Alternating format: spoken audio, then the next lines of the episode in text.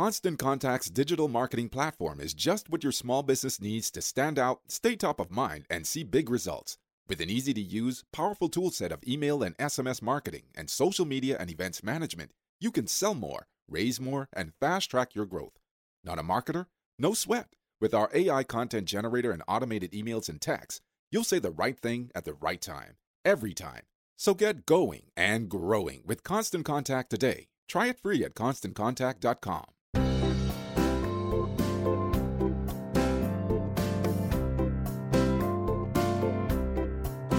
Esto es A Pie de Pizarra, capítulo 16 del 4 de julio de 2017. Bienvenidos.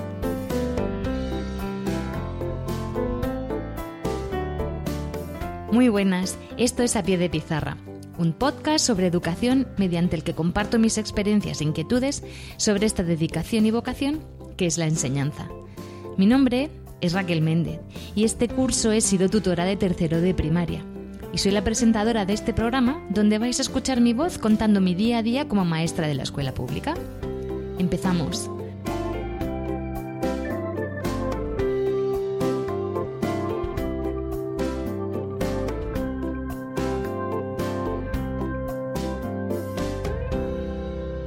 Bien, pues ya una vez finalizado el curso, que lo terminamos el, el, viernes día 30, pues la verdad que se me ha quedado una sensación bastante agridulce en mi cuerpo.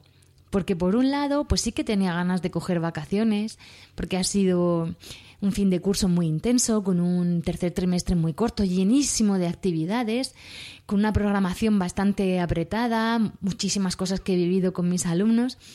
Entonces he acabado bastante cansada, pero por otro lado tengo que confesar que pues he estado triste porque mis niños con los que he pasado mis últimos tres cursos, a los que aquellos a los que cogí con cinco añitos el primer día de cole, pues ya se han hecho grandes y van a pasar a cuarto. Y tengo que decir que es que les voy a echar muchísimo de menos porque ha sido una clase excepcional y creo que no voy a tener otra igual aunque siempre me pasa lo mismo y luego me vuelvo a enamorar de mis alumnos, pero es que estos de verdad que han llegado a lo más hondo de mi corazón. Ellos y sus familias, y yo creo que siempre su recuerdo me va a acompañar. Bueno, pero después de este fin de curso así tan tristón, pues no me quiero quedar con esa sensación que se me ha quedado así un poquito amarga. Entonces he pensado que antes de ponerme a descansar ya del todo y coger vacaciones, os tengo que decir que este es el último podcast que voy a grabar antes de cogerme vacaciones, vacaciones. Pues eso, que me tengo que poner a pensar en muchas cosas porque el 1 de septiembre tengo que elegir qué clase quiero para el curso que viene. Entonces estoy dándole vueltas a los retos a los que voy a tener que hacer frente y bueno, pues eso, que estoy ahí con un cierto miedo, incertidumbre, pero a la misma vez con mucha ilusión por lo nuevo que va a venir. Bueno, pues este podcast eh, es para dar algunas respuestas a aquellas personas que me han preguntado, porque no ha sido una ni dos, sino han sido varias, esta pregunta. Oye, ¿y vosotros? ¿Qué hacéis desde el 1 de septiembre hasta el día que empiezan los niños en el cole? Porque no pueden empezar los niños el 1 de septiembre he intentado explicarlo, pero claro, como me lo ha preguntado bastante gente, pues he decidido que este podcast pues va a ser para responder esas preguntas. En primer lugar, mm, si los niños empezaran el 1 de septiembre, pues no, tendríamos tiempo para organizar todas aquellas cosas que tenemos que organizar. Bueno, lo explico. El 1 de septiembre es el primer día de cole y en todos los centros educativos se suele hacer el claustro de bienvenida. Suena divertido, ¿eh? Lo es. en este claustro se presentan a los nuevos profesores y maestros que van a dar clase durante todo ese curso, 2000, en este caso 2017-2018. Gente que puede llegar el 1 de septiembre o no, porque ya se sabe que como ahora, bueno, este año creo que se va a pedir ya en el mes de julio para el curso que viene, creo que, vamos, estoy casi segura. Pero de todas formas, hasta hace unos años se pedía el 1 de septiembre y la gente se iba incorporando incluso una vez que ya estaban formadas las tutorías. Bueno, pero si, eh, si este año pues al final hay gente ya el 1 de septiembre, pues se presenta la nueva plantilla y nos adscribimos a el curso nuevo que vamos a coger. Por ejemplo, este año ha quedado varias vacantes em, en mi colegio y yo ahora me encuentro en una difícil situación de si seguir en mi tramo, subirme con los mayores y la verdad es que no lo tengo nada claro. Yo os informaré el curso que viene de la decisión que he cogido, porque cualquiera va a ser dura. En fin, será un nuevo reto. Pues eso, tenemos que coger la tutoría. Claro, si yo elijo tutoría y el mismo día empiezan los alumnos, ¿cómo me organizo? Pues no se puede. Entonces el primer día coges la tutoría y ya una vez que has elegido la tutoría, en mi cole es que somos unos bestias porque tenemos que recoger todo el material, meterlo en cajas, ¿vale? Y dejar la clase vacía y luego te haces la mudanza. Entonces, a mí lo que me espera del 1 de, bueno, el 1 de septiembre, que es viernes, y los niños empiezan el jueves siguiente, es trasladar todas mis cajas con todo mi material a la clase nueva. Tengo que sacar todas mis cosas y organizarlas. Que bueno, eso diré, pues lo haces, sí, lo haré. Pero claro, depende del curso que yo tenga, también tengo que encargar el material de todos mis alumnos. Porque yo empiezo de cero. Y claro, no viene del aire. Pues tengo que comprar todo el material para que cuando mis alumnos vengan, que puedan tener lápices, gomas, colores, estuches, porque yo soy de la opinión que prefiero gestionar yo el material de mi aula para que no haya comparaciones entre mi estuche es mejor que el tuyo. Yo a todos les compro unos estuches súper bonitos y les compro todo el material. Aparte, para mí, pues es más cómodo, porque si se les pierde un lápiz, si yo tengo todos los lápices, ya no hay drama, porque si se les pierde uno, pues les doy otro. Entonces prefiero gestionar yo el material. Pues eso es una de las cosas que tengo que preparar antes de la llegada de mis alumnos, pero eso no es lo más importante. ¿Qué cosas tengo que elegir, aparte de montar toda la clase, que ya os digo que es una tarea bastante tediosa? Tengo que preparar, en primer lugar, la evaluación inicial, porque es una de las disposiciones de principio de curso que marca la consejería. Yo tengo que evaluar a mis alumnos. Y dirás, ¿y por qué tienes que evaluarlos? Primero, porque tengo que conocer el nivel del que voy a partir. Y en segundo lugar, porque a través de la evaluación inicial mm, que no se hace el primer día, pero sí que tengo que tenerla preparada, porque los primeros días de cole, pues voy a tener que hacer actividades de repaso para que esa evaluación inicial pues no sea en plan, Dios mío, me quiero morir. ¿No? Pues eso, mm, a, raíz de esa evaluación inicial se suele ver los niños que van a necesitar apoyo en las áreas de lengua y matemáticas. Eh, entonces, si yo no la hago, pues es difícil que, que detecte las necesidades de apoyo en un primer momento. ¿Vale? Entonces, luego, tengo también, aparte de que preparar la evaluación inicial para mis alumnos, tengo que preparar las actividades de repaso previas a realizar esa evaluación inicial. Por ejemplo, bueno, si yo cogiese un primero, que no va a ser el caso porque ya están cubiertos, pues yo tendría que coger el currículum de educación infantil, ver lo que han estado trabajando y luego a raíz de ahí pues preparar actividades de repaso de educación infantil. Lo mismo si cojo un segundo, un tercero, etcétera. El curso que coja, pues tengo que coger eh, actividades de repaso para refrescar esas memorias que a mí me encanta que vengan totalmente reseteadas y que no sepan ni coger un lápiz y que sean capaces pues de demostrar lo que saben cuando un par de semanitas después les presentemos la evaluación inicial. Pero claro, no tengo que. Yo, al ser de inglés y tutora, pues no solo tengo que preparar actividades de lengua y matemáticas, tengo que prepararme también actividades de science, de inglés, eh, de sociales, pues eso. Y todo eso tengo que hacerlo antes de que mis alumnos estén en el colegio. Claro, montar la clase, preparar las evaluaciones iniciales, preparar las actividades de repaso. Luego a mí también me gusta pues preparar algunas actividades, pues para que si es el primer año que voy a tener a mis alumnos, pues para que me conozcan y yo para conocerles. Entonces siempre me invento bastantes juegos para hacer dinámicas que para hacer una cohesión de grupo. Luego también tengo que tener en cuenta si hay algún alumno repetidor, pues para que ese niño encaje dentro del aula, hacerle unas actividades de acogida para que sea bien recibido en, esta clase. Y luego también se da el caso de que muchas veces pues los grupos se mezclan al terminar tramo o porque sea, hay desdobles de clases porque han repetido muchos, entonces se quedan las clases muy numerosas y se hace desdoble para que sea más llevadero. Pues esos alumnos, algunos se conocerán y otros no. Entonces hay que trabajar los primeros días de clase ciertas actividades pues para que ese grupo se vaya conociendo. Pues todas esas actividades y esos juegos hay que prepararlos con anterioridad. Pero claro, nosotros al ser un colegio de dos y tres líneas, yo no soy una isla. Todo eso lo tengo que preparar en coordinación con mis paralelos. Con lo cual, eso se supone y se ve que hay que tener una serie de reuniones. Yo me tengo que reunir con mis paralelos. Para eso, para establecer cómo va a ser nuestra metodología, cómo va a ser la línea de trabajo, cuáles, cuáles van a ser los materiales que vamos a utilizar de apoyo y de refuerzo para cada una de las áreas, cómo nos vamos a organizar.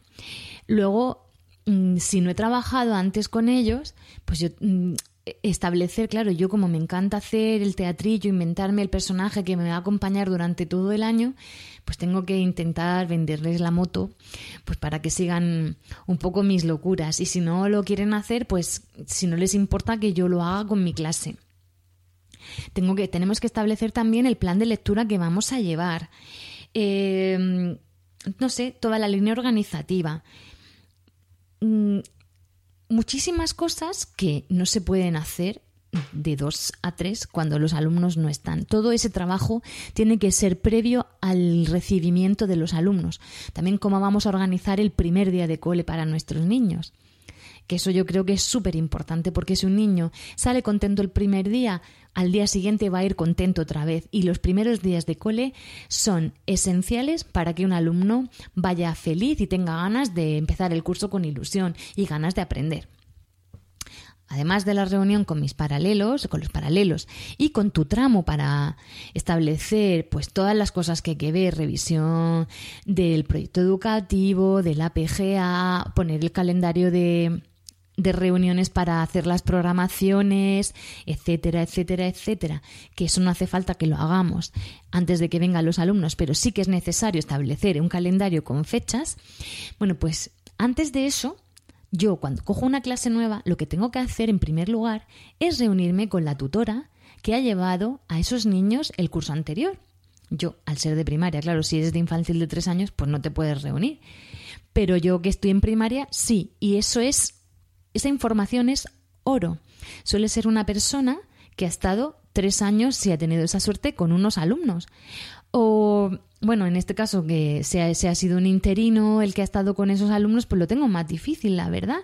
Entonces, si está esa profesora o esa maestra, pues niño por niño, que te diga cómo trabaja, cómo funciona, cuál es su comportamiento. A mí me encanta esa reunión porque voy haciendo en un cuaderno, me voy anotando pues más o menos cómo funciona, si tengo que tener algún tipo de agrupamiento en cuenta, si hay dos niños que se llevan mal o dos niños que son muy amigos y son unos tractos, o si tal niño con tal niño funciona bien y, y esa pues esa pareja funciona fenomenal o si trabajan mejor en equipo que de forma individual.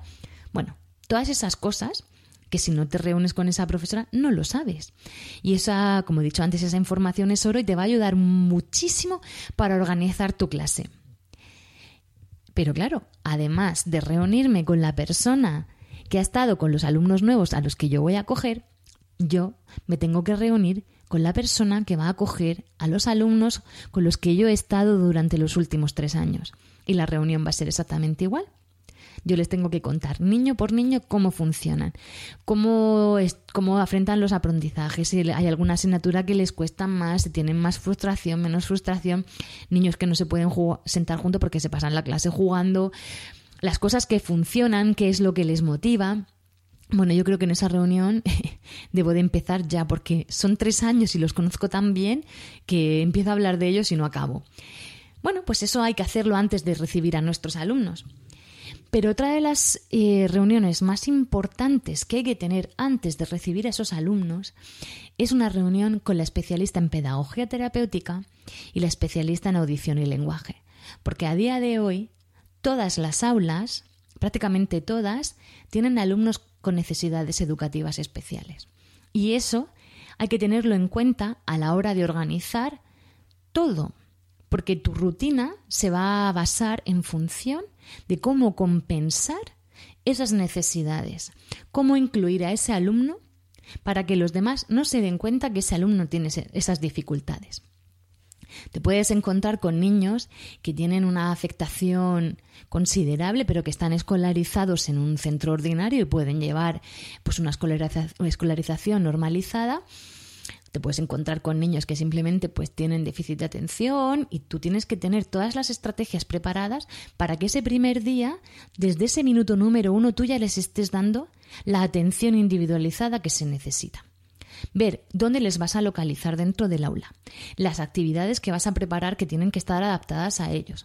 Tú tienes que tener desde el primer minuto su PTI ya mm, pensado y todas las actividades también de acogida, de organización, eso tiene que estar, eh, vamos, metido en tu ADN para que desde el minuto número uno lo lleves a cabo.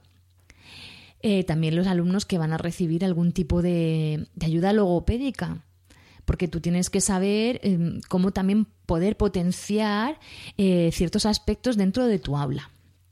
¿Vale? Por, esas, es, por eso esa reunión es básica. También si tienes un alumno que tiene desconocimiento del castellano, pues prepararte tu agenda de comunicación antes de que venga el alumno, porque él va a tener que comunicarse desde el primer día.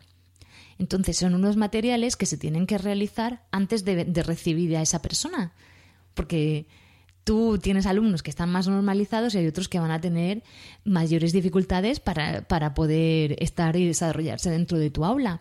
Entonces, todos esos materiales y esas actividades hay que tenerlas preparadas con anterioridad para que no te pille por sorpresa y el niño, pues claro, si no se puede comunicar, se puede aburrir o puede tener y desarrollar conductas disruptivas dentro del aula simplemente por puro agobio y por llamar la atención. Mejor prevenir que curar. Bueno, Aparte de todo eso, claro, si no tengo a la tutora del año pasado, yo me tengo que coger todos los expedientes de mis alumnos y revisarlos uno por uno para obtener esa información tan valiosa. Y eso es eh, un tiempo que, vamos, es un tiempo largo porque leerte los, los 25, 26 expedientes de cada niño e ir haciendo anotaciones, pues eso tú no lo puedes hacer en casa porque no te puedes llevar los expedientes de los alumnos a la clase, a casa, se tienen que quedar en el centro. Bueno, todas estas cosas se tienen que realizar antes de que vengan los alumnos. Además, a mí me gusta organizar la biblioteca de clase para que cuando lleguen los niños, aparte una, bueno, una biblioteca del aula y también los rincones de juego. ¿Vale? Yo como soy del primer tramo, los del segundo tramo igual no lo necesitan tanto el rincón de juego. O sí, juego lógico matemático, juego lingüístico. Sí, ¿Por qué no? Pues eso, pero yo del primer tramo, pues eso, me gusta tener todos los juegos preparados y establecer los tiempos para ya que vayan cogiendo la dinámica de juego que vamos a tener a lo largo de todo el año y me gusta pues establecer el rincón matemático, el rincón lingüístico, el rincón científico y eso pues si se lo quiero presentar la primera semana de cole pues lo tengo que preparar con anterioridad. Y la biblioteca, pues eso, ir a la biblioteca del centro, escoger los libros que son adecuados a los niños de mi edad, pero como hasta el 1 de septiembre no sé qué alumnos voy a tener, pues no lo puedo hacer antes, porque claro, la gente dice, pues si trabajarais en julio, os lo prepararíais. Ya, pero es que yo hasta el 1 de septiembre no sé qué clase voy a coger, por mucho que me quede en el mes de julio, que yo voy y, recojo mi clase en el mes de julio y puedo ir al colegio en el mes de julio, pero no me puedo montar el aula porque no sé qué curso voy a coger. Es que es eso, que todo el mundo lo dice, que tenemos que trabajar en el mes de julio. ¿Y los interinos? ¿Qué? ¿A qué colegio van? ¿Qué se preparan? No lo saben. Entonces ese es el trabajo que se tiene que realizar cuando tú llevas al centro donde vas a estar el curso.